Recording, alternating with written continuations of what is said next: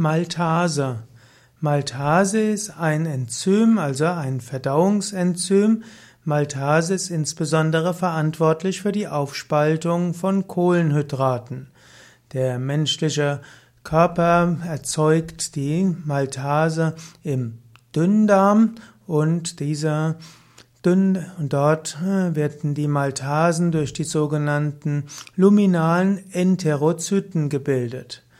Und äh, Maltasen dienen zur weiteren Hydrolysierung von Maltose, Maltotriose und anderen Kohlehydraten. Wenn man also eine, wenn man Kohlehydrate verdaut, dazu braucht es die Maltasen.